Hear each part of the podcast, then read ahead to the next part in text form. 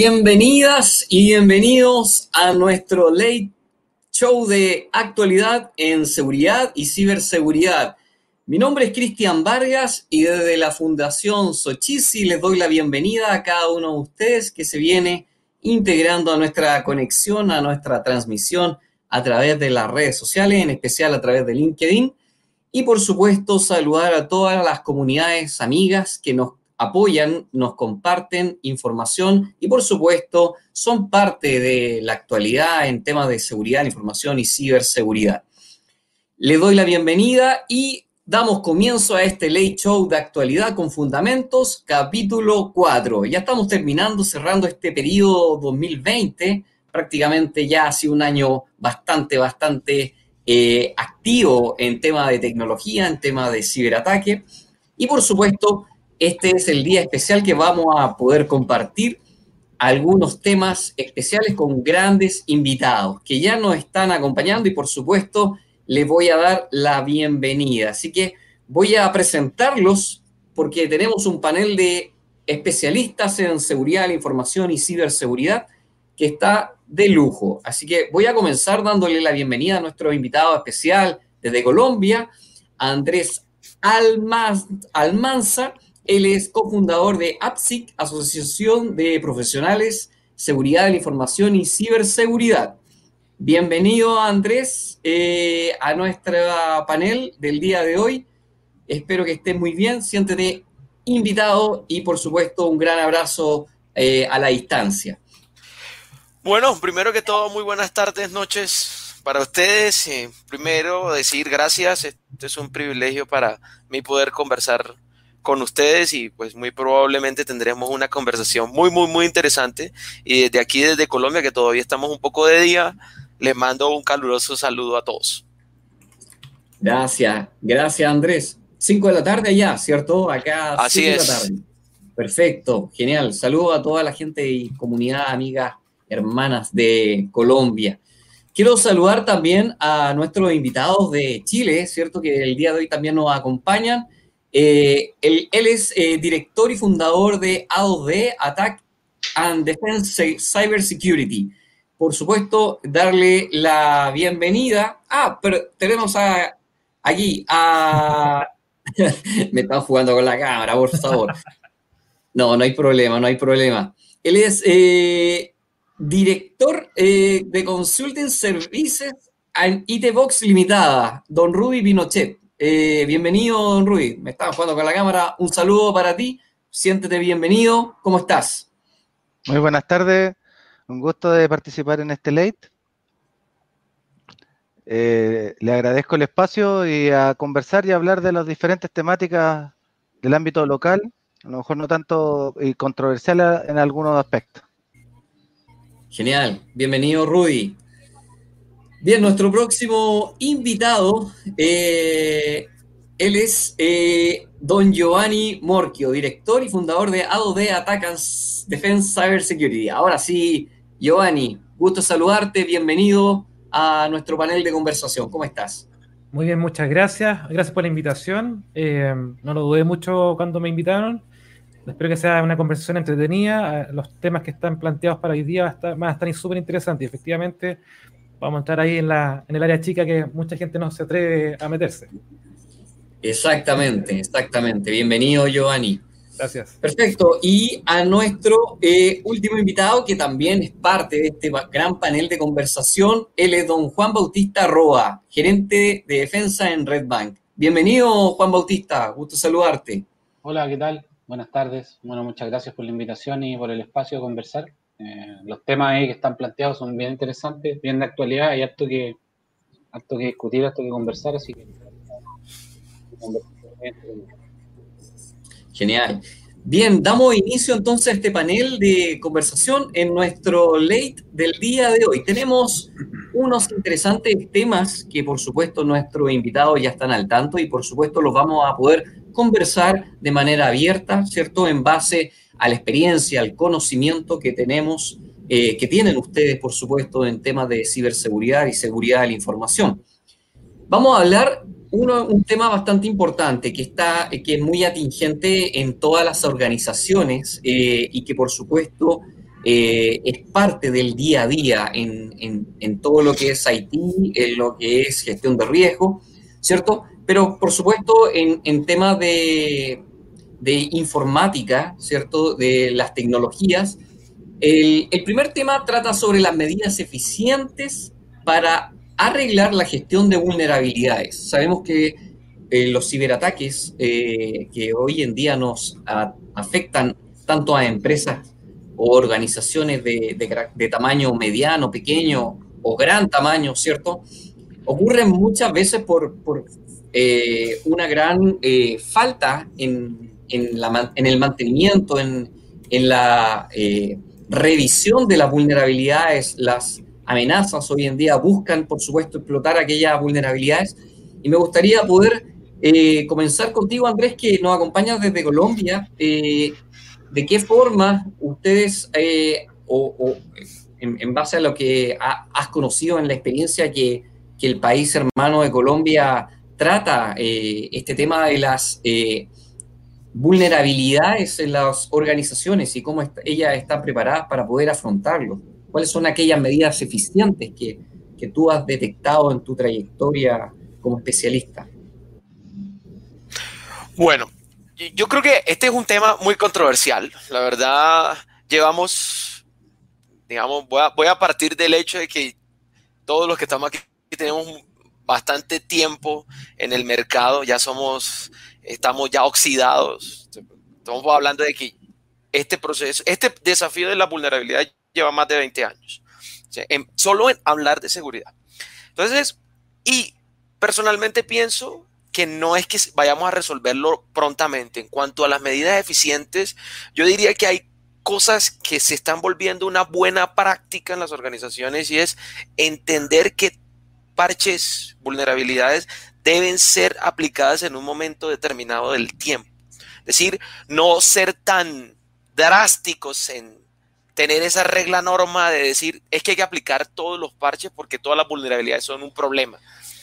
Eh, las organizaciones como buena práctica han empezado a entender que eso puede ser contraproducente inclusive para la operación, porque no podemos olvidar que lo más importante es la operación en, en sí misma. Una operación confiable es lo ideal. Entonces, por ejemplo, yo creo que un punto que ha sido como una norma que he visto como muy buenas prácticas en muchas organizaciones es esa, no ser tan apegado y ceñido a la ley, porque puede que algunas vulnerabilidades no necesiten ser tratadas en un momento ya inmediato y se pueden postergar. Y con un buen plan, que sería como la, segunda eh, gran medida, con un buen plan muy bien diseñado de cómo aplicar eso en el tiempo y cuáles pueden ser posibles teniendo en cuenta los riesgos a los cuales se pueden afectar, yo diría que ahí están dos grandes prácticas acá que he visto de colegas que son muy eficientes en el tema. Perfecto, gracias Andrés. Rudy, eh, en tu experiencia como especialista en, temas de consultoría, ¿cierto? Eh, ¿Cómo han abordado eh, el, trabajo con las organizaciones, eh, con las empresas que, hoy en día se ven eh, afectadas y por supuesto tratan de, como decía Andrés, de, a veces de ir y querer parcharlo todo y, revisar todo, pero a veces el tiempo no da, la capacidad no da, ¿cierto? ¿De qué forma usted o tú, tú como especialista has visto este tema en las organizaciones respecto a, la falta de mantenimiento en, este tema de las vulnerabilidades o la atención en las vulnerabilidades específicamente. Bueno, el, mercado digamos que ha tomado como dos caminos, podrían estar bien o mal, pero pueden ser la base. Uno es que se ponen a parchar los diferentes sistemas operativos hasta el último nivel de parche, pero se dan cuenta que al final el problema pasaba por la configuración del servidor de aplicaciones, en la configuración de la base de datos, en las, configuraciones mismas de los sistemas, y eso no lo va a resolver parcharlo. otro mercado dicen, bueno, me voy a la nube, ¿cierto? Los que son on-premise, los que están en la nube, y los que están en la nube creen que por defecto la máquina virtual o el recurso que se están disponibilizando, los dockers, por ejemplo, que hablan mucho, por defecto vienen seguros y tampoco es así. que la nube les va a dar la seguridad per se. es un error conceptual y lo que hemos estado trabajando con la organización es que logren entender y dando charla yo también de que no solamente es eh, llevar la infraestructura hacia una nube o on-premise, sino preocuparse más que el mantenimiento propiamente tal, es que se, se adhieran cosas o marcos o evaluaciones, se puede decir, durante el proceso de la creación de una nueva solución digital que identifique este tipo de problemas, que normalmente uno dice que le llama hardening en inglés, pero al final es el endurecimiento de la seguridad, no solamente del host, sino también de los sistemas que residen en él. Perfecto, Rudy. Estimado Giovanni, tú que, hasta, que trabajas actualmente en una empresa de ciberseguridad, ¿cierto? ¿Cómo, cómo ven ustedes este tema de de, la gestión de las vulnerabilidades, eh, sobre todo en la, demanda de las organizaciones. ¿Cómo, cómo ven la actualidad acá en, el país? Mira, hay dos temas que son súper importantes. Yo creo que lo que dijo Rudy tiene mucho, mucho sentido. En el sentido de que, eh, y, también lo que dijo Andrés, la gran experiencia al principio de los tiempos decía hay que parchar lo antes posible, pero en la marcha te das cuenta que muchos parches a veces no venían bien probados y todo productivo se te iba al tacho de la basura. Entonces, ahí empezáis a tener las dificultades del día a día, es decir, cómo, cómo enfrento este problema de las vulnerabilidades. El problema de las vulnerabilidades es que hay dos, dos clasificaciones, las visibles y las invisibles. Solamente vas a poder tratar de abordar las visibles. Las invisibles, las famosas 0D que aparecen de vez en cuando, son las que lamentablemente no hay mucho que hacer ahí. Hay que esperar nomás que llegue el... Eh, por eso que, otra cosa que también decía Rudy, que tiene también mucho sentido, gran parte de los problemas que aparecen en, la infraestructura tiene que ver con mala configuración de las aplicaciones, mala configuración de los servidores, el sistema operativo principalmente, porque muchas veces hacen las instalaciones literal next, next, next, finish y listo, ya dicen está instalado. El, el hardening es otra forma también correcta de proteger, pero tampoco, lamentablemente, y esto es un tema que siempre digo, todo lo que el esfuerzo que hagamos nunca va a ser suficiente para efectivamente eh, lograr de alguna forma cerrar 100% de las vulnerabilidades. Las vulnerabilidades siempre van a existir. Lo que pasa es que nosotros tenemos que tener un proceso y, conocimiento de cómo lo vamos a aplicar. Hay distintas formas. Tú te puedes ir a algunas de las.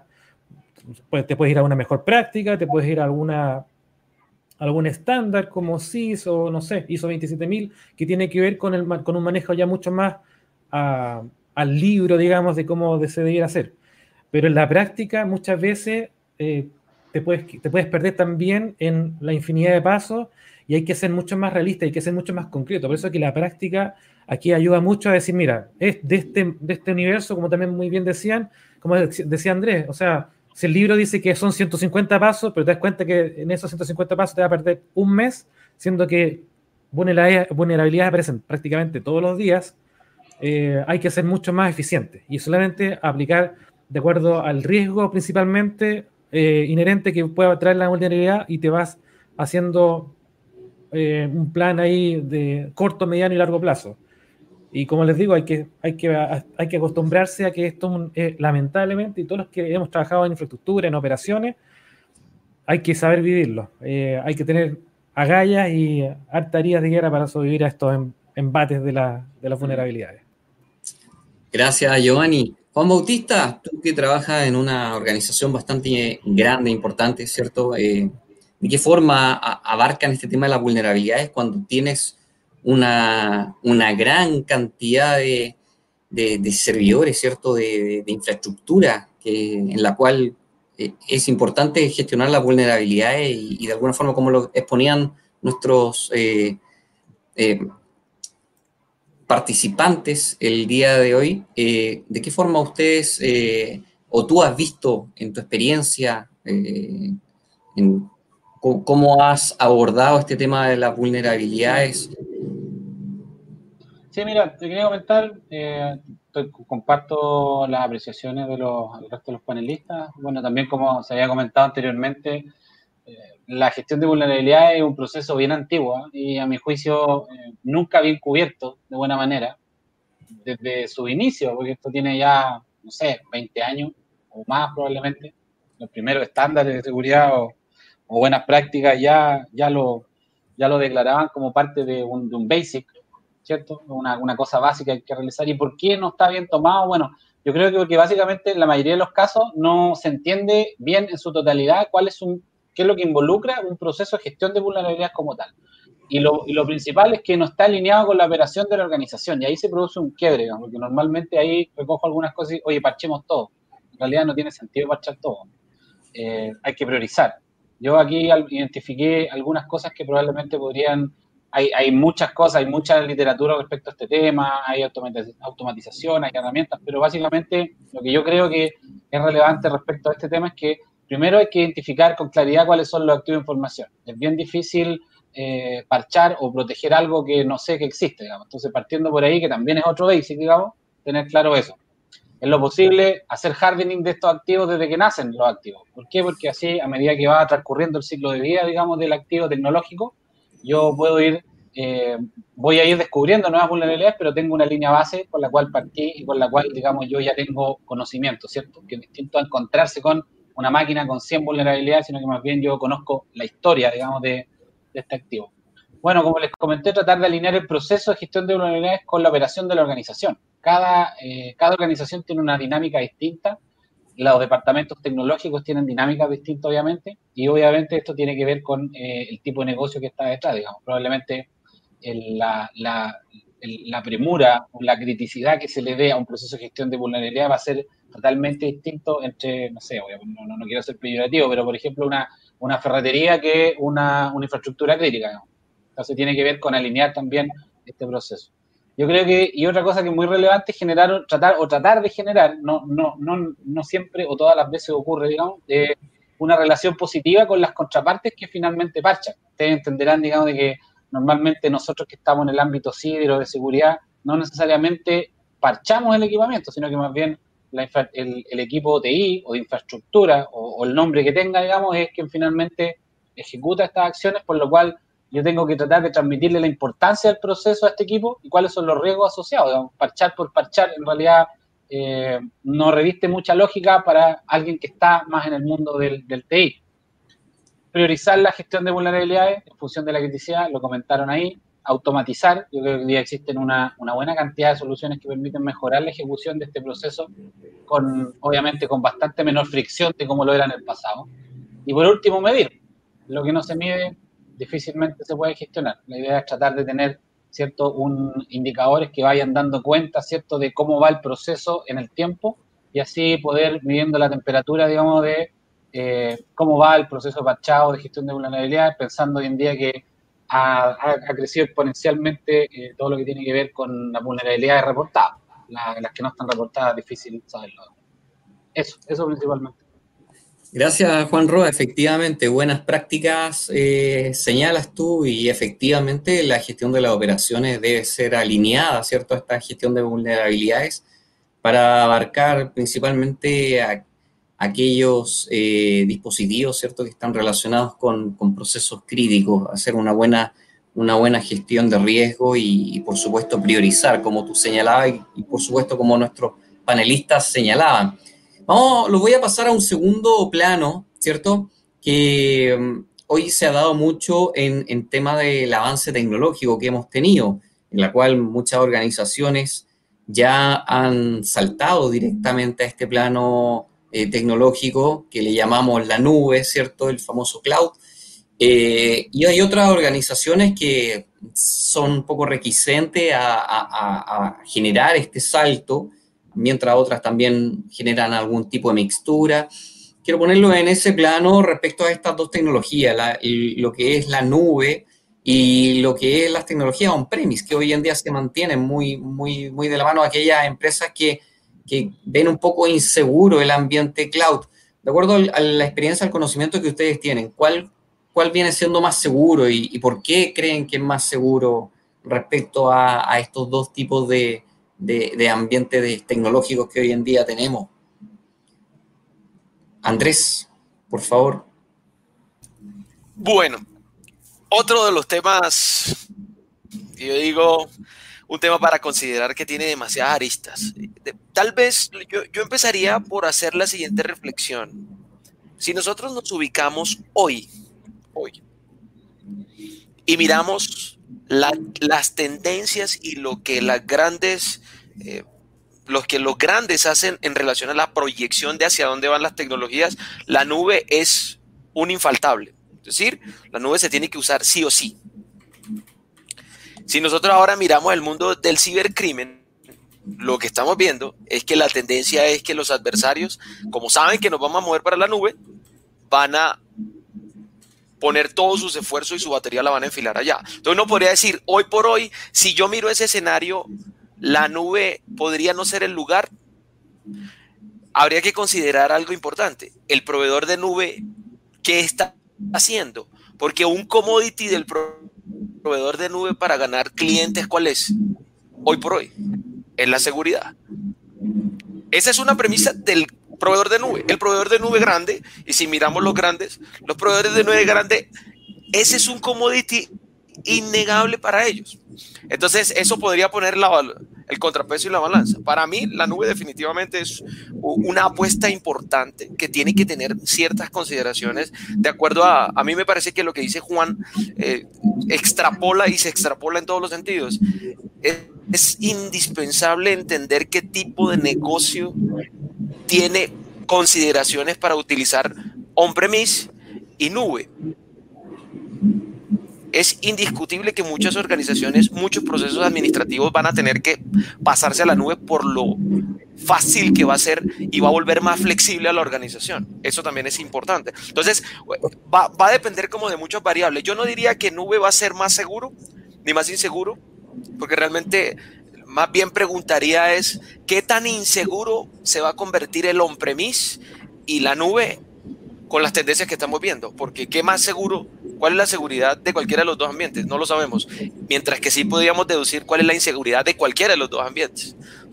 Basado en esfuerzos, basado en, como esas variables y ese ecosistema. Entonces yo diría, eh, eh, es muy complejo como decir que uno es mejor que otro y cada como que necesidad de la organización va a ayudarles a alimentar como esa necesidad de estar o allá o acá o bien como lo decías Cristian, en un ambiente mixto porque es que no está mal tampoco estar en un ambiente mixto.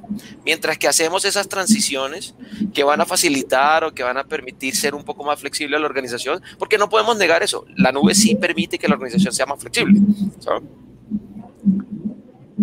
Gracias, Andrés. Rudy, ¿qué piensas tú? Hace un momento atrás eh, comentabas acerca, en el, punto anterior, sobre el tema de, de la nube, ¿cierto? Y Andrés señalaba que es prácticamente un, una necesidad? ¿Será, será un, tema de desconocimiento, un tema de, que las organizaciones no se informan bien respecto a, esas garantías que le dan los proveedores de, nube?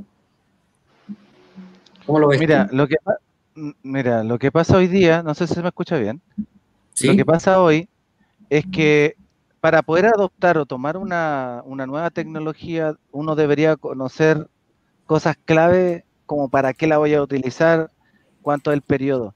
La facilidad del aprovisionamiento y el uso de estas tecnologías en la nube hace que las pequeñas y medianas empresas sea un trampolín bastante bueno para poder apalancar nuevos negocios o canales de comunicación con sus diferentes clientes. Pero cuando hablamos de corporaciones, por ejemplo, grandes organizaciones, yo creo que la mejor decisión en ese caso es tomar, como hablaban anteriormente mis compañeros, ratificando una arquitectura mixta. ¿Por qué, de acuerdo al tipo de negocio, en algunos casos, por ejemplo, dar un caso, si hablamos de una infraestructura crítica como una, central hidroeléctrica, o hablamos de una termonuclear, o hablamos de infraestructura, no sé, de telecomunicaciones, por ejemplo, donde hay antenas, llevar los servicios a la nube genera un riesgo mayor porque son sistemas legados, o en minería. ¿Por qué? Porque estás brindando el acceso a un sistema que tiene 15, 10 años o 20 años implementado, y donde le estás dando acceso y con lo más probable es que no esté parchado, no esté actualizado y no tenga las medidas de seguridad adecuadas. Y el personal de la organización que audita, los auditores, los oficiales de seguridad de esas organizaciones, al momento de llevarla a la nube, el primer problema, la primera brecha que se encuentran es que ahora encuentra al usuario final, no al DTI. El de tecnología dice, ah, es que esa herramienta la ocupa el área del negocio y yo no la veo, por lo cual no está en mi radar. Si tienen un problema, yo le abren un ticket. Por lo cual el auditor y el oficial de seguridad hoy día tiene que aprender a ocupar herramientas técnicas que antiguamente no era parte de sus capacidades y tiene que desarrollarse. Y el riesgo de, pasar de esa arquitectura donde invirtieron tiempo, esfuerzo, años, implementación, hoy día le están abriendo una brecha gigante donde lo dice el negocio, hoy hay que hacer una auditoría a la WS. Y el auditor dice, bueno, eh, ¿cómo se hará? Ah, es que dice que cumple con la 27001. ¿En qué? Ah, es que tenéis que leer. Es que yo lo ocupo nomás. Yo, tú me dijiste que tenía que cumplir ciertos niveles estándar y normativas, y yo cumplí como negocio. Pero el, personal, el, personal interno, ¿está capacitado para llegar a eso? Normalmente no. Y la brecha es tan rápida que hasta los mismos auditores en esta pandemia pueden haberles causado algún problema en la implementación, en el seguimiento de evidencia y controles, como en algún minuto en el pasado una charla de que si efectivamente generaba eso. Yo creo que ese es el, yo creo que el mayor complejidad y entre mayor sea el universo y el ecosistema y la diversidad, más complejo se le vuelve a la organización. Gracias, Rudy. Giovanni, eh, ¿qué opinas tú? El, obviamente puede ser un tema de oportunidades, como lo señalaba hace un momento atrás Rudy, ¿cierto? Para algunas organizaciones, otras pueden ser un tema eh, un, riesgo de acuerdo al, universo, ¿cierto? A la arquitectura que se maneje. ¿Cómo, ¿Cómo, ves tú desde tu perspectiva de consultoría? Porque yo creo que en, ha pasado mucho que las organizaciones se preguntan eh, este tema de llevar una auditoría a nivel de, del cloud, eh, se puede realizar, cómo se realiza, eh, es, seguro, es prácticamente lo mismo que se hacía on-premise. Lo que hace es que eh, yo soy bastante más radical con respecto a la visión de la nube versus on-premise, porque la nube no es nada más que un on-premise de alguien que tiene mucho dinero. Por lo tanto, lo único que te están facilitando es eh, qué tan rápido puedes implementar una infraestructura de servidores con, firewall incluido. Pero esto es igual que cuando tú implementas un servidor. O sea, si tú no le agregas la capa de seguridad, que la única capa de seguridad que tiene por defecto en la nube son el firewall y no, no, tiene nada más que eso. y, es solamente filtro paquete, o sea, puerto abierto, puerto cerrado, nada más. Entonces, bajo, si nos vamos a la, a la pregunta, la nube no es ni tan segura que, el on-premise, para nada. De hecho, es una falacia y es una mentira que algunos vendedores la usan como, oye, esto es seguro. De hecho, el caso más cercano que tuvimos hace poco, lamentablemente, con el gobierno digital y el hackeo a, todos los datos que estaban en la nube de Amazon, demuestra que efectivamente esto no tiene ningún nivel de seguridad a menos que tú se lo implementes. Y ese es el tema. Uno se tiene que hacer cargo de la implementación de seguridad. Por lo tanto, eh, con respecto a las auditorías, da lo mismo si son primos o nubes. Quizás en la nube hay que, hay que poner un poquito más de ojo. De hecho, yo creo que, no sé, bajo una perspectiva o bajo un lente podría ser hasta un poco más inseguro que el on-premise. Porque por último, por último, on-premise tú tienes la certeza de que hay un data center, que hay un acceso físico protegido, pero en la nube tú tienes que confiar en el, en, la, en el contrato que tú haces con el proveedor de servicios, sea Microsoft, sea Amazon, sea IBM, ahora que el proveedor que tú quieras que ellos están asegurando que también el acceso físico, que es algo importante también dentro de las auditorías de seguridad, se está cumpliendo. Eh, entonces, no hay una más segura que otra. El, nivel de seguridad se lo entregas tú de acuerdo a una infraestructura de seguridad acorde a las necesidades o a los riesgos que tú quieres eh, de alguna forma tapar o cubrir. ¿Estás en silencio, Cristian?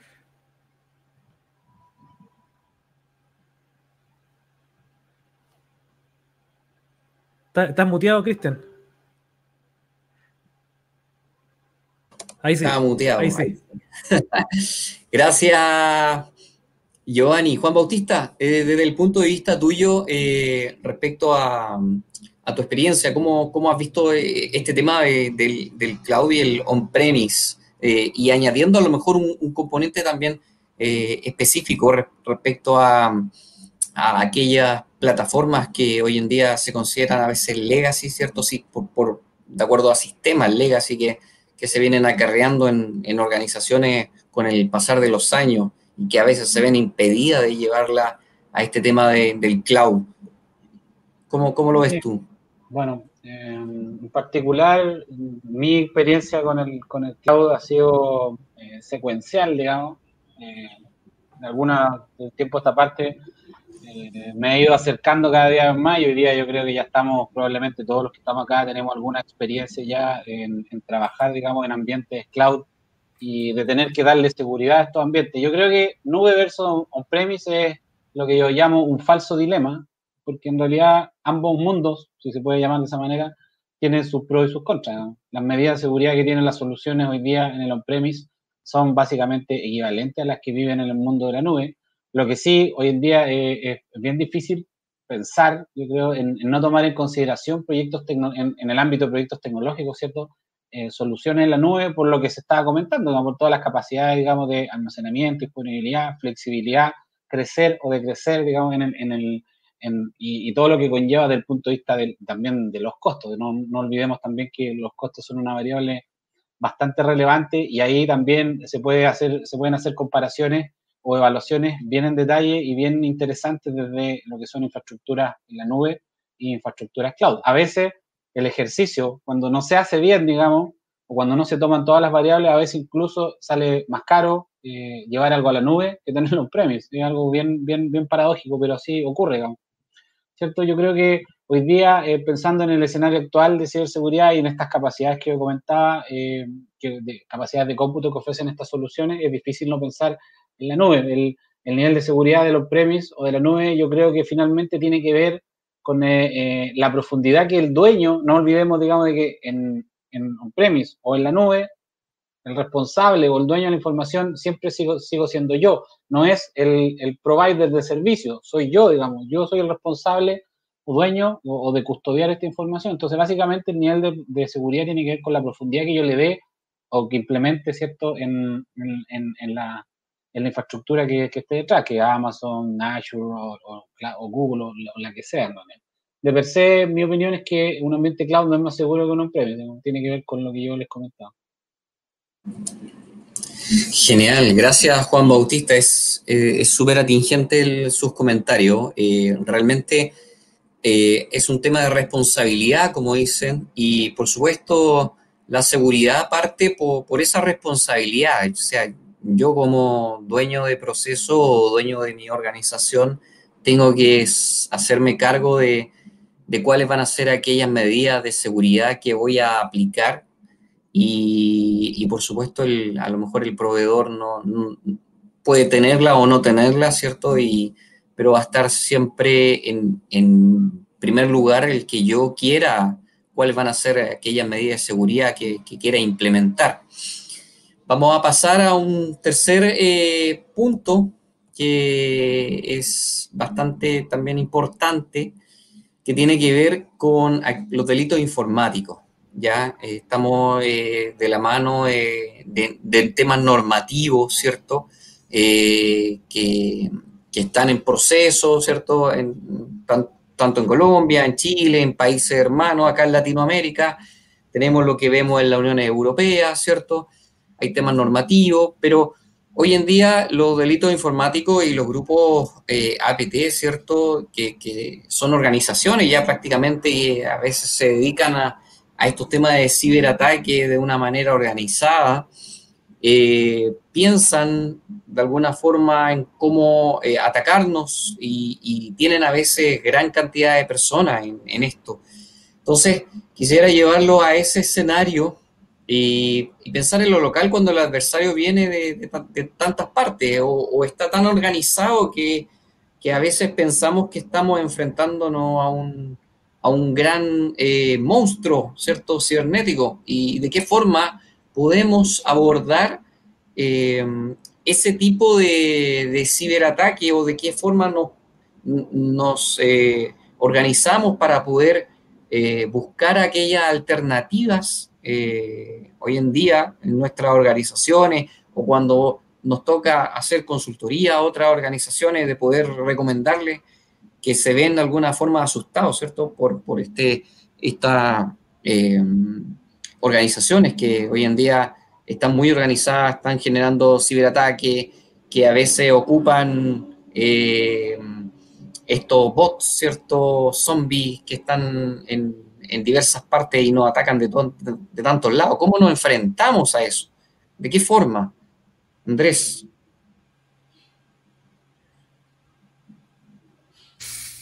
Bueno, yo en este punto y lo, lo tuvimos una, voy, a, voy aquí a hacer un tras tuvimos una conversación bien interesante con Sebastián al respecto, a raíz de las situaciones que se están presentando hoy. Nosotros no podemos desconocer algo que es muy importante. Nosotros ya dejamos atrás, y yo creo que eso es una, una vista global, dejamos atrás el tema de ver al adversario como, como un individuo, y bien como lo dices Cristian, es una organización. ¿De qué forma creo que debemos enfrentarlos? Debemos dejar de tener tantas vistas aisladas y empezar a entender que estamos dentro de un sistema. Es decir, empezar a utilizar el pensamiento sistémico.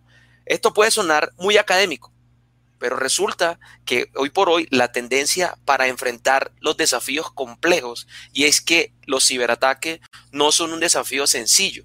Bien lo dices, Cristian.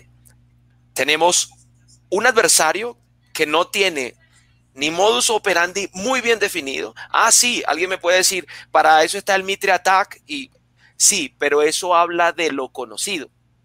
Y como bien Juan y todos hemos eh, estado como en una vertical, ¿qué pasa con lo desconocido? El adversario funciona en lo desconocido. Y nuestro pensamiento analítico nos sirve para atender los problemas conocidos. Nuestro pensamiento sistémico nos sirve precisamente para ver ese ambiente desconocido. Es innegable, a mí me gusta lo que decía Juan y lo que decía Rudy, porque de ahí extraigo que es innegable que nosotros podamos de alguna forma, de alguna forma, creer o pensar que vamos a poder detener al adversario. Yo creo que tenemos que empezar a reflexionar que nuestro mejor esfuerzo, en el mejor de los casos, es disuadir al adversario. Entonces, una vista sistémica nos puede ayudar a empezar a entender mejor a un adversario que ahora es sistémico, que es global, que no está pensando en atacar puntos, que no está pensando en, en, desconectarse del... No, él está pensando en afectar un sistema de manera completa.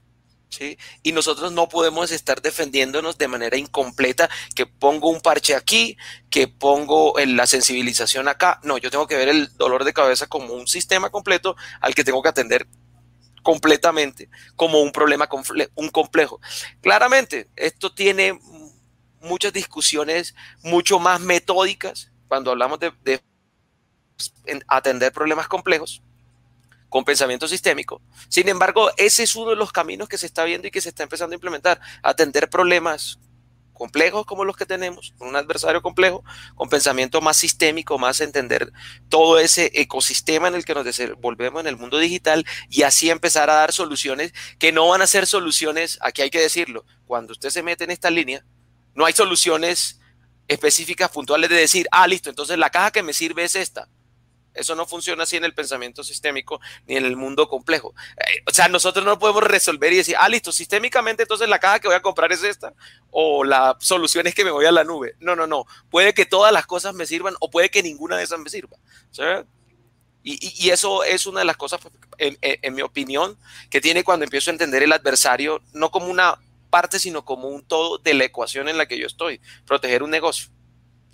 Al adversario no lo podemos sacar de la ecuación y esa es una de las cosas en las que fallamos. Hacemos una ecuación que la ecuación dice prestar el servicio y prestar y atender un negocio. Y en esa ecuación no incluimos al adversario como parte de la ecuación, es parte de la ecuación.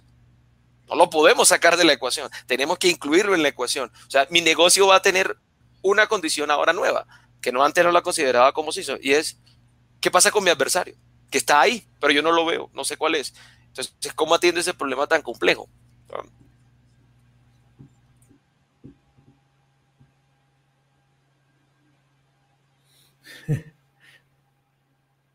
¿Estás muteado, Cristian, de nuevo?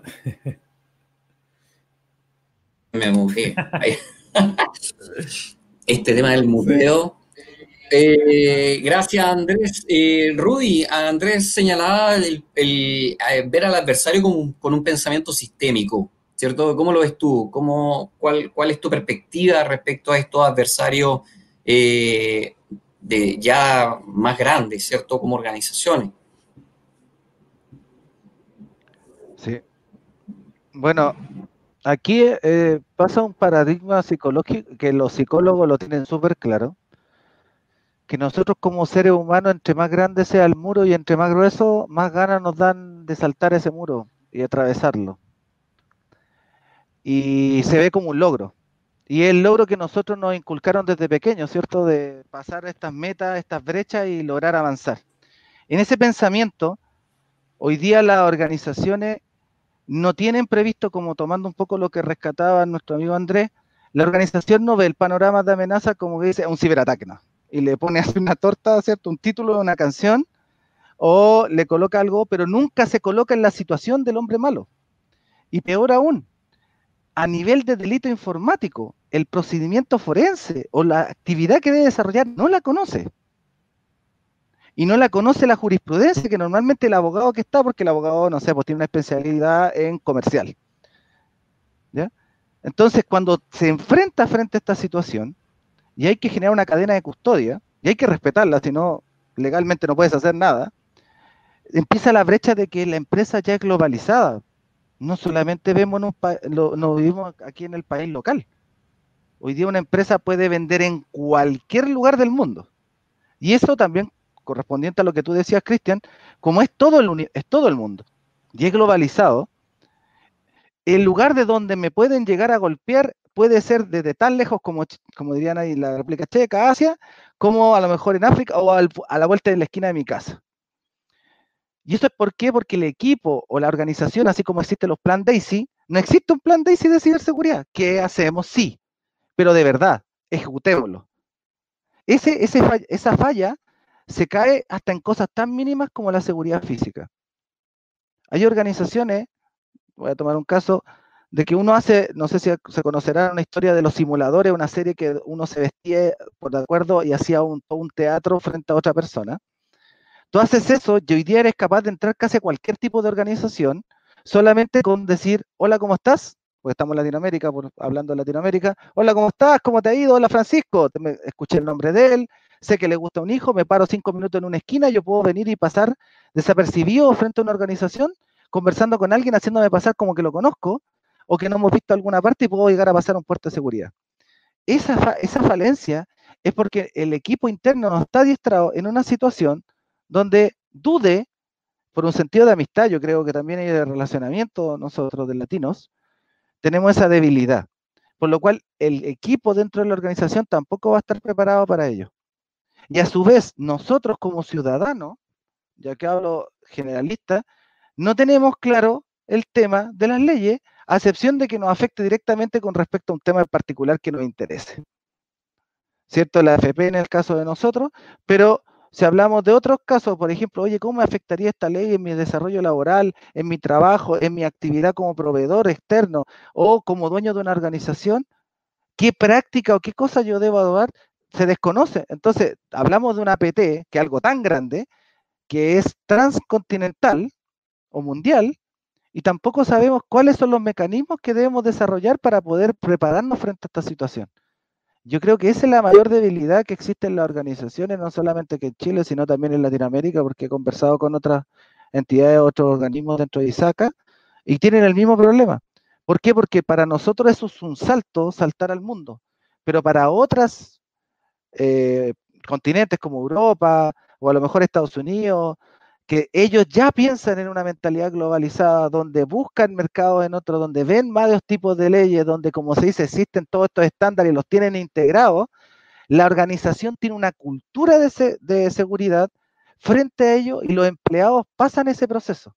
No es como, ah, empezamos a aplicar controles, cajitas, eh, marco, marco, digan que sea el auditor cuando venga, díganle esto y pasamos a la auditoría. No, es generar la cultura organizacional. Puede que a lo mejor ni siquiera estén certificados ISO 27001. El tema es que organizacionalmente son tan maduros que pueden venir y sobrellevar este tipo de actividad organizacionalmente y las personas están preparadas para ello porque piensan en ese pensamiento literal que le dice el hacker, ¿cierto? En buscar el, hoyito, buscar el cómo saltar esto. Y, esto multiplicado por n, que puede llegar a ser un ataque, es complicadísimo. Gracias, Rudy. Giovanni, Eh, ¿Por qué ocurre esto? ¿Por qué crees también tú? Eh, porque de alguna forma Rudy lo, lo, señalaba como una debilidad, ¿cierto? Como un desafío también de parte de, de, poder saber que puedo de alguna forma buscar aquellos mecanismos, pero a veces existe esta debilidad interna en la organización. ¿Por qué crees tú que, que, que, puede estar de alguna forma ocurriendo esto? ¿Cuáles creen tú que podrían ser las, aquellas prácticas en las cuales las organizaciones podrían de alguna forma trabajar en pos de, estos ciberataques que se transforman a veces en un dolor de cabeza tan grande y que uno, uno ve que está más expuesto que antes, eh, sobre todo pensando que hay un universo grande de, mentes criminales que están día a día eh, trabajando para poder acceder a tus datos de las organizaciones.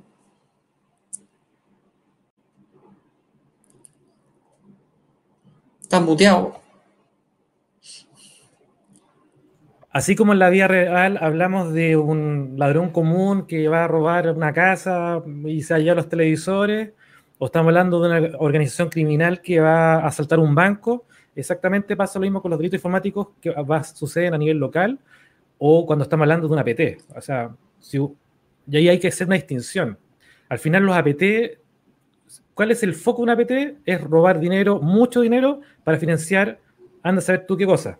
O sea, de hecho, los APT están, están clasificados en, en ciberespionaje, en robo de información militar de los, de los países. Y, y, se sabe también que la mayoría de ellos están financiados por los mismos gobiernos de estos países que son más, un poco más complejos. Eh, por lo tanto, el escenario es bien complejo.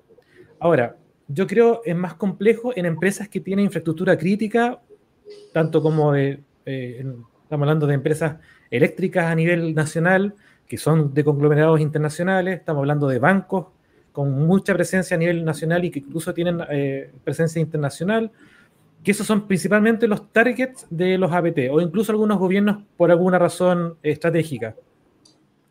Entonces, bajo esa, bajo esa, bajo ese eh, lupa de búsqueda en realidad lo primero hay que, o sea, aquí hay que ser súper realista. Tenéis que esperar el ataque sí o sí. Y al esperar el ataque tú tienes que tener un plan dentro del DRP o incluso del BCP, dentro del, plan de, recuperación de desastre o incluso del plan de continuidad del negocio, tiene que existir alguna parte donde diga, mira, si pasa esto, por ejemplo, cosas que están pasando lamentablemente con los ransomware, el tema de eh, cómo impacta el, la imagen empresa cuando se, se, se liquida o se, se, libera que efectivamente una empresa tan grande como, no voy a dar nombre, que todos la conocemos, eh, un, una, un, retail de Chile se robaron información. ¿Qué haces tú con eso? Tiene que estar en un plan, mira, tenemos que mitigarlo a través de, no sé, tus datos están seguros igual, o cualquier cosa, pero tiene que estar ya escrito, porque ¿qué, pasa? Otra cosa que eh, pasa psicológicamente hablando, desde detrás de la, en las trincheras, cuando estás trabajando en operaciones, nos atacaron. Tenemos un plan de cómo, cómo lo tenemos que hacer, porque si no lo tienes, te aseguro que el desorden que va a haber, te vas a demorar tanto en tratar de ordenar la casa, que si ya tienes eh, un, manual, aunque sea básico de lo, los pasos mínimos, eso te ayuda por lo menos a tener un alineamiento de cómo tienes que enfrentar la problemática. Y lamentablemente, como todos sabemos, no sabemos muchas veces con qué problemática nos vamos a encontrar. O sea, ahora estamos hablando de ransomware, de los malware, que son ya temas más conocidos. Pero como el, el caso que hubo hace un tiempo atrás, para no decir nombre, en un banco acá en Chile, en donde primero atacaron, ingresaron a la red, estuvieron seis meses ennifiando y escuchando todo, hasta que llegó el día D, activaron un virus en 9.000 estaciones de trabajo, que fue la cortina Mumo, y mientras tanto se robaban las platas por el SWIFT. Entonces, al final, hay que sea, aquí literalmente hay que ver muchas películas, mucho Mr. Robot, muchas películas así, en donde mm. se pueden inventar escenarios que puedan ser hasta ridículos, pero que pueden pasar en la vida práctica. Y así tú tienes que crear un plan donde diga, mira, si pasa esto, hagamos esto, si pasa esto, esto. No hay más. O sea, aquí hay que esperar a, a que te, te, ataquen. Lamentablemente, todo así. Nadie, nadie, nadie, que en su sano juicio firme un papel que diga, yo te voy a asegurar 100% que no te pasa nada. Eso es imposible. Gracias, Giovanni. Juan Bautista, eh, Giovanni señaló un punto importante de, dentro de este tema de los eh, grupos APT, ¿cierto? Y que eh, podemos estar expuestos, eh, que son justamente aquellos elementos como los planes de continuidad que nos permitan buscar una, pronta recuperación ante desastres y, por supuesto tener herramientas que nos lleven a, elaborar estos planes de manera efectiva. ¿Cómo, ¿Cómo, ves tú en una organización grande el poder abordar justamente eh, medidas como esta para poder eh, estar preparados, ¿cierto?, ante un, ciberataque de, grandes características, de gran volumen que puede afectar el mundo. Una, una, muy buena pregunta. Mira, tú hablaste primero de dos temas, delito informático y APT. Yo me gustaría primero referirme al tema de los delitos informáticos, la ley. Yo, creo, en mi opinión, y que no se malentienda, pero yo no estoy en contra de la ley de delito informático. Yo creo que eh, es un gran avance desde el punto de vista de la legislación tener leyes actuales que se ajusten a la realidad actual. Hablemos de que tenemos una ley muy antigua, ¿no?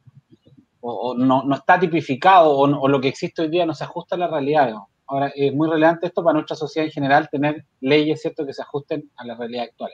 Lo que sí creo es que se confunde la expectativa de la ley, ya que al menos lo que yo he escuchado en algunos colegas en el ámbito de seguridad y ciberseguridad es que esta ley va a disuadir de cierta manera la actividad criminal. Yo creo que estamos totalmente equivocados por ese lado. ¿no? Eh, no, no va, una ley no va a evitar, por ejemplo, que venga una, una APT rusa, si es que, espero que no, digamos, pero que ponga un ojo en Chile a, atacar una, una, infraestructura crítica, no sé, desde el punto de vista de la eléctrica, por ejemplo. Yo creo que una ley no va a disuadir eso. Lo que sí está bien poner estos marcos regulatorios, digamos, para poder eh, tratar, digamos, de, eh, de, tener leyes actuales y poder movernos en ese, en, ese ámbito. Probablemente la lógica, la lógica terrenal ¿cierto? actual, ¿cierto? las leyes eh, que se, están, eh, se están eh, realizando tienen sentido, pero en el mundo ciber quizás no, no, lo tienen tanto.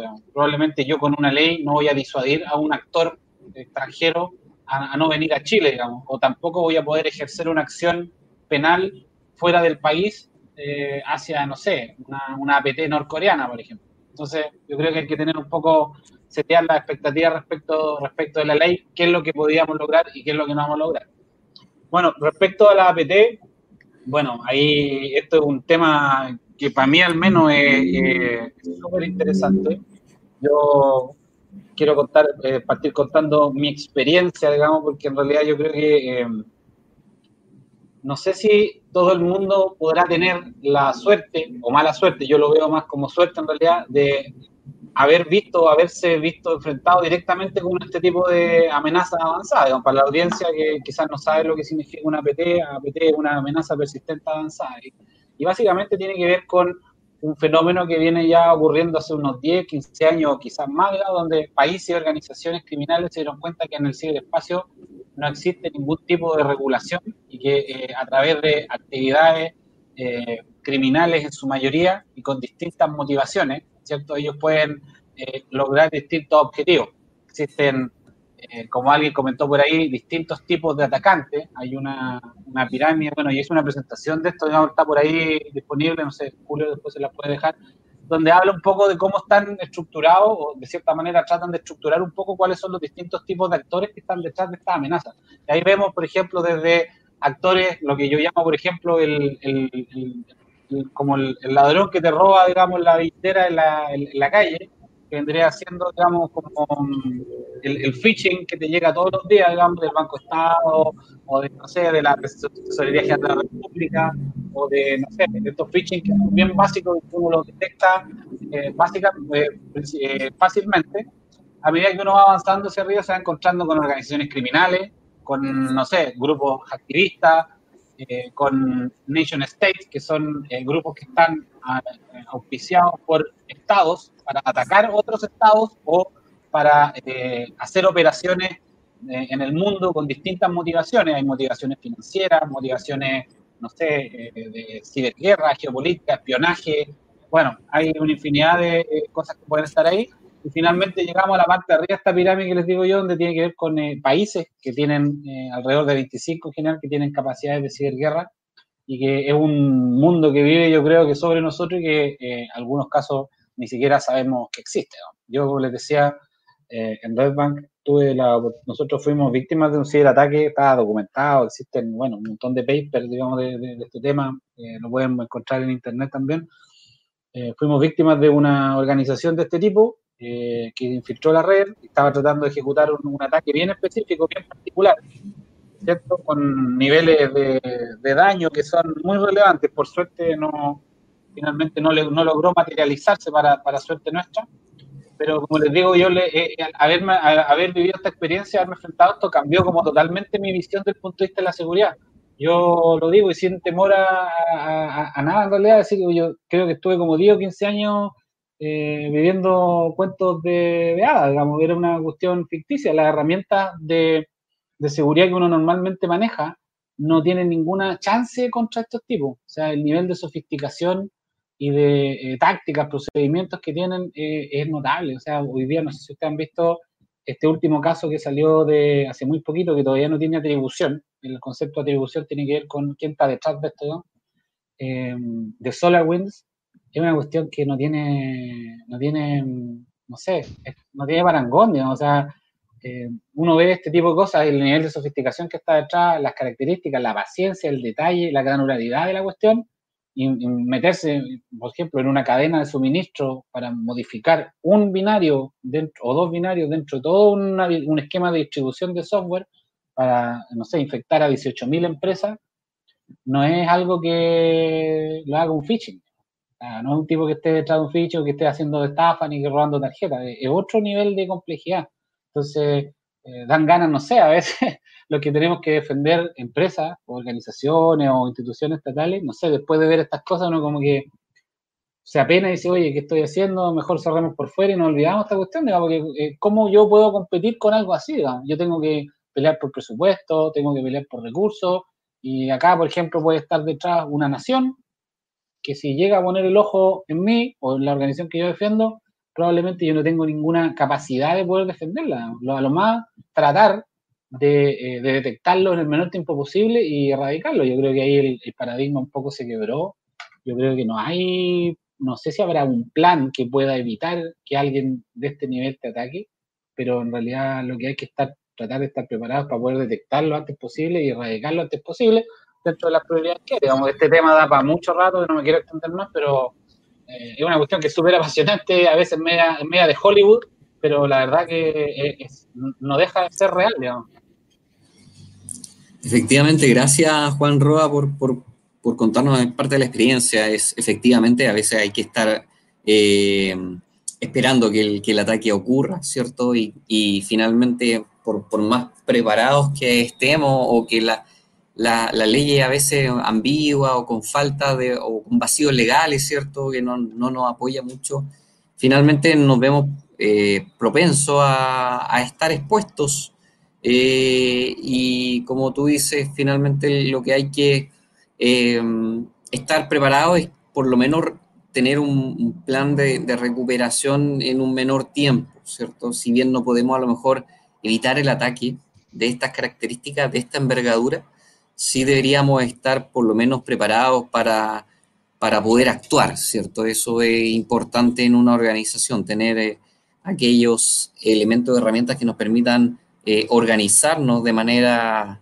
proactiva, porque a veces generalmente ocurre que lo hacemos o las organizaciones lo hacen al, ocurrir el ataque, recién comienzan a pensar en qué hacer, ¿cierto? Así que eh, Andrés, eh, Rudy, Giovanni, Juan, eh, agradecidos por, este espacio de, charla. a continuación, y antes de, terminar nuestro late, que aproximadamente dura esto, una hora, y que podemos acercar, por supuesto, la seguridad digital a la, ciudadanía y no solamente a, personas que ya lo manejan en aspectos tecnológicos, ¿cierto? Poder conversar una tarde como esta, que acá en, Chile ha hecho bastante calor el día de hoy. Antes de terminar, lo voy a dejar a todos nuestros invitadas, invitados, a nuestros conectados que están en el día de hoy, por supuesto a nuestros panelistas, con eh, parte de nuestro staff. Eh, él es Julio Briones, quien nos va a apoyar eh, con respecto a las consultas que algunos internautas han enviado, ¿cierto?, a través del chat de nuestra red social para este, esta transmisión y poder efectuar una pregunta a cada uno de nuestros panelistas. Así que eh, agradecido Andrés, agradecido Juan, Giovanni, Rudy, yo me despido y dejo, por supuesto, a Julio Briones. Muchas gracias. Me, toca reemplazar a Julio porque lamentablemente sufrió un percance. Así que la primera pregunta, y primero darle la bienvenida a todos, muchas gracias por participar de este gran foro. Este es nuestro, este nuestro último capítulo, eh, del cual estamos muy contentos de haber podido realizado este programa. Acá hay una pregunta interesante y la respuesta va a ser para quien desee eh, responderla. Es, la primera es, ¿sirve implementar la ISO 27001? Qué gran pregunta. Ahí el que quiera responder, adelante, por favor. Pero es esos son como, de nuevo, como los falsos dilemas. Obvio que sirve, obvio que sirve, pero tiene que ser en un contexto en el cual la organización adapte los procesos de seguridad. O sea, si yo lo hago para, para cumplir, para, que, para tener el, el cartón colgado y no tiene ninguna relación con, con la operación de la, de la compañía, con el negocio, obviamente que no va a servir, digamos. Es como, ¿sirve tener un título? Sí, sí sirve. ¿Sirve estudiar para obtener el título? Eso es lo que hay que hacer. Perfecto. También Oscar, adelante, por favor. Yo no, yo lo único que quería decir es, no se puede convertir en el objetivo alcanzar el certificado. Muchas de las organizaciones se, se centran en, voy, el proceso de mejorar mi seguridad es alcanzar el certificado y olvida la razón de la seguridad. Entonces, no se puede convertir en el objetivo, sería lo único que diría en ese, en ese punto. Perfecto. Acá hay otra pregunta interesante, es ¿cómo abordamos la capacitación en temas de seguridad para los colaboradores? También abierta para quien desee responder. Chuta, esa es una pregunta súper amplia también. Yo, bueno, quiero eh, tratar de responder algo bien breve en realidad, para no extenderme mucho. Yo creo que la, el awareness o el entrenamiento eh, tiene que ser eh, una constante hoy día, debería ser un pilar eh, en cualquier estrategia de ciberseguridad o seguridad de la información, uno de los pilares relevantes tiene que ver con la cultura. Generar cultura de ciberseguridad en distintos niveles de la organización, porque no necesariamente el, eh, a veces se generaliza, digamos, el usuario, pero dentro de la organización hay distintos tipos de usuarios. Entonces, yo probablemente podría, y ahí es donde viene quizás la opción del punto de mejora, eh, definir capacitaciones o awareness, entrenamiento específico para distintos tipos de usuarios que estén asociados al nivel de riesgo que tenga el usuario, por ejemplo, un tesorero, por ejemplo, o un, cajero en un banco, o una persona que mueva valores, probablemente debería tener un entrenamiento de ciberseguridad distinto al que tiene, por ejemplo, una persona que no tiene acceso a, o que tiene menor acceso a las herramientas digitales porque los ciberdelincuentes saben, saben a quién van a atacar, digamos, entonces obviamente van a enfocarse a ellos. Pero yo creo que el entrenamiento se tiene que enfocar en general a la organización, de manera específica, a roles clave y tiene que ser entrenamiento actual y que sea accionable lo posible y con práctica, cosa que la ciberseguridad vaya más allá del ambiente laboral, sino que a la vida en general. Perfecto, ¿alguien más quiere complementar? Yo quiero complementar un poco lo de Juan. Y adelante, Rudy, por favor. Mira, complementando lo que dice efectivamente Juan, tiene que haber un pilar base que es de concientización propia y una de ellas es tener claro el usuario final, que al final el, el mayor volumen o el mayor botín que puede llegar a estar más allá de la organización, que muchas veces se enfocan en el negocio o la institución, hablando lo más amplio, es que el usuario final es el que tiene la tarjeta de crédito y el volumen mayor de transacciones lo genera el humano en el pilar de abajo, porque somos más. Y ese es el dinero circulante que existe en un país. Cuando empiezan a tener cuenta los usuarios de que finalmente la tarjeta de crédito de él, los datos de él y la información de él, esto no importa en qué lugar esté. Y también complementando a lo que dice Juan, el guardia que ve seguridad física, lo más probable es que hay que presentarlo frente a escenarios de seguridad física y enseñarle la parte computadora si es que él tiene una componente digital, como decía Juan. Porque, por ejemplo, la persona que es un eléctrico que va a arreglar en una central hidroeléctrica algo, fuera de su computador o su notebook, difícil y algunas veces ni eso va a ir a desarrollar o activar alguna actividad y a lo mejor los temas de ciberseguridad en ese caso sería que la cámara de vigilancia no está funcionando y que él no chequeó dentro de su proceso en que efectivamente esto esté funcionando. La sensibilización de las personas va de, esto. Si no lo logran entender, interiorizar en su vida diaria, es sumamente difícil que lo lleven a la organización. ¿Por qué? Porque la organización es mía. Y esa es la manera de pensar de hoy día de la cultura. acá también tenemos otra pregunta que voy a proyectar, que es, a la hora de definir contratar servicios del tipo software as service, eh, ¿qué tipo de nube es la mejor para seleccionar, híbrida o pública? Acá el amigo está justo en ese momento, para que desee contestarlo.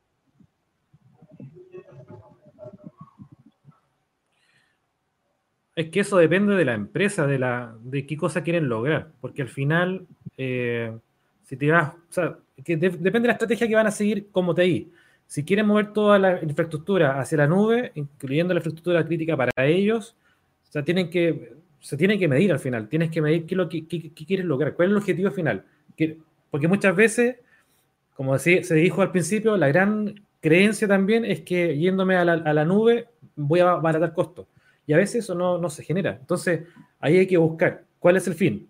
Quiero tener más, más seguridad, ya sabemos que no, no, va por el camino para allá, queremos ahorrar un poco en costo o queremos tener esta flexibilidad de estar más rápido en el mercado con algún producto, con algún pipeline de desarrollo, de, estos, de, de desarrollo continuo, iteración continua, no sé, va a depender el objetivo. ¿Cuál es el objetivo? Y de acuerdo a eso, ahí se, se pone en la, en la juguera que tanto pública, que tanto on-premise, y, ahí empiezas a jugar. Pero lamentablemente eso depende de cada empresa, tiene su propia forma de, de observarlo y obviamente de, de, asimilarlo. Perfecto. Acá también tenemos otra pregunta. ¿Qué opinión le merece el enfocado de seguridad?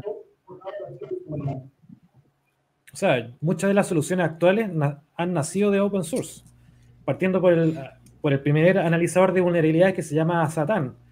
Eh, sí. O sea, al final, muchas de las soluciones actuales nacieron de soluciones open source. Que ahora, claro, vieron que hay, hay un eh, tema económico no menor, y ahí salen estas versiones primero comunitarias, que vienen como súper acotadas, a veces en funcionalidad, a veces en servicio, en pos de una versión enterprise que viene con muchas más eh, sofisticaciones. Pero si tu empresa, eh, dependiendo también del objetivo que quieras lograr, implementar, yo soy súper fan del open source, pero como en todas las cosas, hay que saber configurarlo. No es llegar y, enchufarlo y ya que. No, hay que es todo. Es saber cómo se conecta, hacer un proceso asociado y entrenar a las personas. Sin eso no funciona. Yo, yo, yo creo que. Yo, yo creo que ahí me gustaría meter la cucharada también porque eh, yo nací en el mundo open source, así como, como Giovanni, creo que también he sido un defensor del mundo open source y he escrito en, el tiempo en que eh, me gustó, escribía código en el mundo open source. Y una de las cosas que aprendí con todo eso significativamente, el open source no es ni mejor ni peor que el ambiente cerrado, por decirlo de alguna manera. Lo importante, porque yo creo que el apunte que hace Giovanni es súper clave, lo importante es entender que detrás de un ambiente open source hay un trabajo técnico que hay que desarrollar sí o sí. O sea, eh, en los mundos como los cerrados, Windows y todos estos mundos, eh, esos next, next, next funcionan y tienen de alguna manera, no resuelto, pero de alguna manera le hacen creer a uno que le resolvieron muchos problemas. En el mundo open source no funciona así. Entonces, los detalles técnicos de configurar, pues porque en el mundo open source también hay vulnerabilidades, también atacan a los sistemas. Eh, de hecho, este año, si ustedes han mirado eh, la tendencia estadística, muestra que hay muchos ataques en ambientes open source significativamente importantes. el mundo open source también ha sufrido de embates de los adversarios. El mundo open source es bueno y en el mundo de la ciberseguridad, claramente, por ahí comenzaron muchas de las cosas de seguridad, sí. Aún así, hay que ponerle mucha atención a que si tú instalas un producto eh, open source, para la ciberseguridad, también tendrás que hacer todo tu proceso de hardening, también tendrás que endurecerlo, también tendrás que prestarle atención y tendrás que desarrollar algo que puede que en el mundo, en el otro mundo no lo veas tan cerca. Y es, tienes que prepararte muy bien, conocer como muy bien esos detalles técnicos y mantener un ciclo dinámico de aprendizaje alrededor porque vas a tener que estar constantemente configurando y optimizando y actualizando ese tipo de plataformas.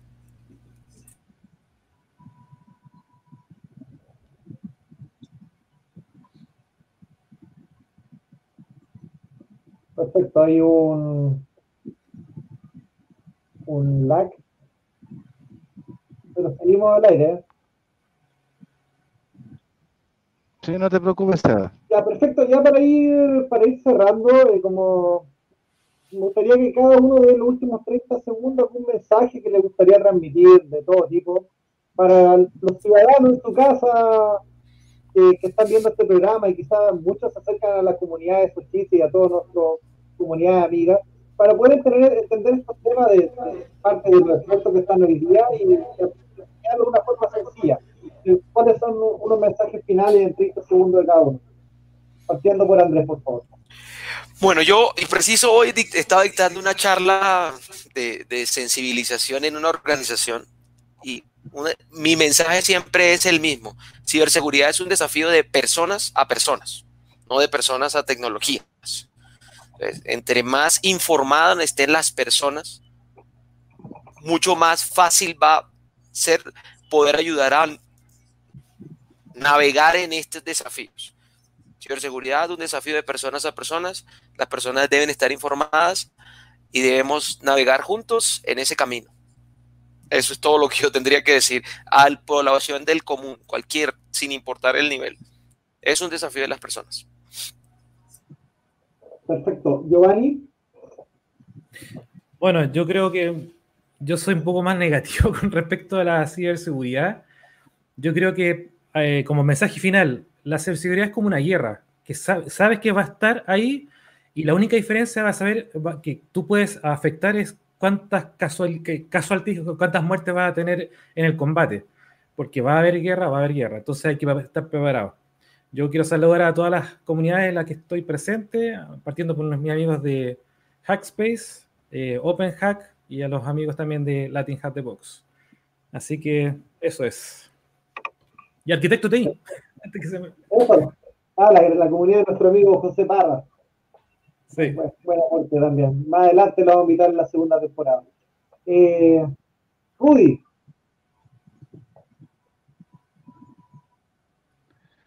Mira, este es un mensaje de concientización más a la organización, da lo mismo si es una institución privada o pública. Los, eh, los CTF no es posible que los CTF que se estén desarrollando en la región tenga, los sitios web tengan mayor complejidad de vulnerabilidad, de vulnerarlo que una plataforma o un sistema que ya está publicado por las instituciones. Eso está dando la brecha o el más grande problema que se está suscitando. Y también saludo al Artihack, a Puromafo, ¿cierto? Mi amigo de arquitecto TI también, que ahí estamos con Giovanni, y que los invitamos a acercarse a poder interiorizarse y conversar un poco más de este tema bajo otros estándares o canones, como le dirían algunos. Perfecto. ¿Y ahora las palabras de cierre, Juan Rodó? Ya. Bueno, primero que todo agradecerle el espacio, que ha sido una, una, conversación bien entretenida y con harta, hartos puntos de vista. De, tomo algunas palabras, yo creo que la, la, la ciberseguridad es un proceso integral que está eh, en el end-to-end, -end, son personas hacia personas, entonces, finalmente, el mensaje, digamos, a la ciudadanía, a la gente que está escuchando, es que se interiorice o trate de interiorizarse en estos temas. Hoy día, eh, el mundo digital es un mundo que eh, está presente, que tiene efectos en la vida cotidiana de las personas. Probablemente el tema de ciberseguridad hace un tiempo atrás o un par de años atrás se veía como algo bien lejano, hoy día no deja de ser real. ¿Qué, qué más real, por ejemplo, que un, una sucursal de un banco esté cerrada por un ciberataque, por ejemplo? Entonces, hoy día ese tipo de cosas están eh, tomando efecto en la vida de las personas y las personas como ciudadanos tienen que eh, interiorizarse y aprender, en lo posible, de estas temáticas. Y ahí, bueno, hay una variedad de comunidades en las cuales pueden encontrar conocimiento gratuito de calidad y muy buenos exponentes aquí en Chile de todas estas temáticas. Así que eh, el acceso está, las oportunidades están eh, solamente hay que tener la intención y eso, eso en general. Muchas gracias. Eso, agradecido de que estuvieran con nosotros en nuestro último capítulo, capítulo de cierre de la primera temporada del, de nuestro Late Show con Fundamento. Agradecemos a todas las personas que nos ayudaron a crear el programa, a todas las personas que se sumaron como público, a todos los grandes panelistas y les invitamos a la segunda temporada con nuestro animador oficial Cristian Vargas y con todo, lo, con todo el staff que vamos a estar acá aportando. Así que muchas gracias, los esperamos en febrero y nos vemos. Felices fiestas.